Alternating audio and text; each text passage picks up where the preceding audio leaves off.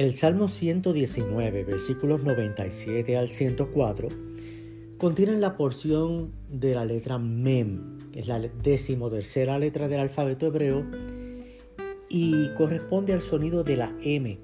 Sin duda alguna, que basta solo el primer versículo de esta porción para este audio. Note la pasión de la expresión que abre. Oh, cuánto amo yo tu ley todo el día es ella mi meditación. Así dice el versículo 97. Escuchen muy bien lo que voy a decir. Esta porción está construida con la letra M o Mem en el hebreo, cuyo sonido fonético corresponde a nuestra letra M. Reciba esta porción bíblica como si fuera un masquil que empieza con la letra M, masquil, o un que es aquello que debía ser grabado para la pasión y el deleite en su palabra. Creo que sería una muy buena asociación para recibir este mensaje y así también aplicarlo. Note cómo el primer versículo parea muy bien con el versículo 103.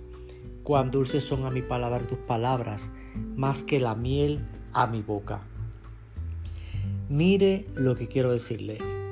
Cualquier cristiano puede leer, puede entender, es más, puede hasta obedecer la palabra de Dios, pero únicamente aquel que la ama, que así también crea su mensaje. Esto es, que vive como si no pudiera vivir sin esta palabra. Y valga la redundancia al decir vive como si no pudiera vivir, porque en el Evangelio de Juan, el capítulo 6, versículo 33, Jesús dijo que las palabras de su boca son espíritu y son vida. Así que hay vida en esta palabra.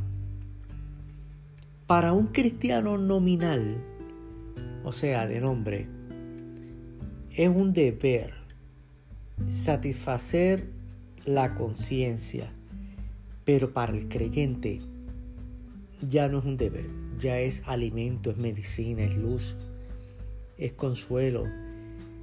Por eso es que el salmista dice que medita en ella todo el día. La palabra de Dios es espíritu y es vida. Por eso quien la ama vive según ella. En nuestra trayectoria ministerial, mi esposa y yo hemos procurado que los alcanzados incrementen su amor por la palabra de Dios. Es, es cierto, es, podemos decir, pues debo, debo corregir, no, no, no debe usted obligarse a amar a algo o tal vez a alguien. En este caso aplicaría a la ley de Dios, no necesariamente amamos esta ley, pero bien podemos cultivar la relación con Dios para que este amor se arraigue. Y entiéndase que este amor se aprecie y se valore más. Les voy a comentar algunas recomendaciones que hemos compartido mi esposa y yo a aquellos que hemos procurado que incrementen su amor por la palabra de Dios. Por ejemplo, la primera recomendación es dedique tiempo. Separe espacio en su agenda.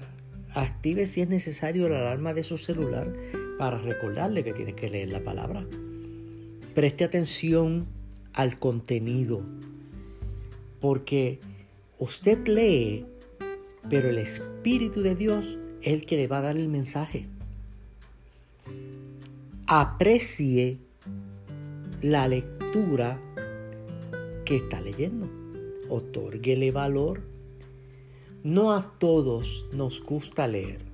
Sin embargo, tenemos que reconocer que así lo tuvimos que hacer en la escuela. Richard Steele, un escritor irlandés, dijo, la lectura es a la inteligencia lo que el ejercicio es al cuerpo. he dado tres recomendaciones, las próximas dos realmente son claves.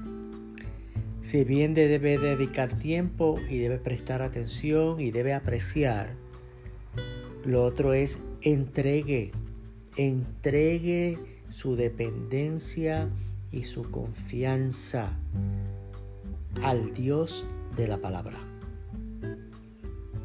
Y honre el mensaje de Dios delante de los demás.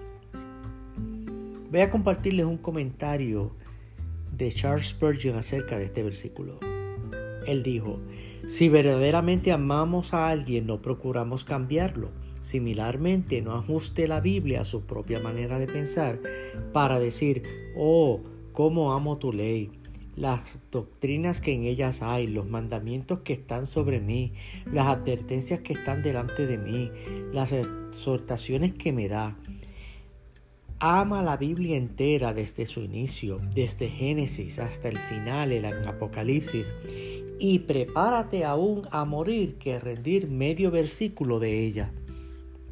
Así cierra la, la cita de este hombre.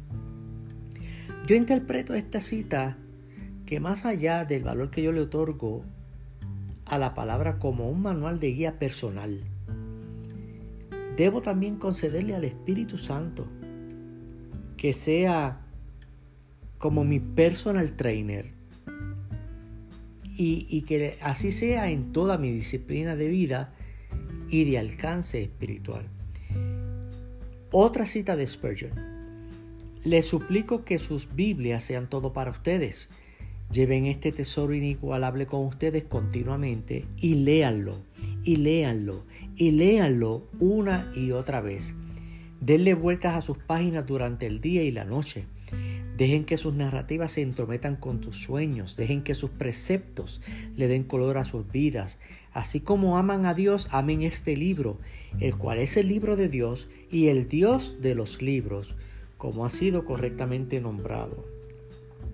¿Está entendiendo la valorización y la apreciación que este hombre le está dando a la palabra? Debo concluir repitiéndole las recomendaciones. Dedique tiempo. Preste atención al contenido de la palabra. Aprecie la lectura, otórguele ese valor. Entregue al Dios de la palabra su dependencia y confianza. Y honre esta palabra con su mensaje delante de los demás.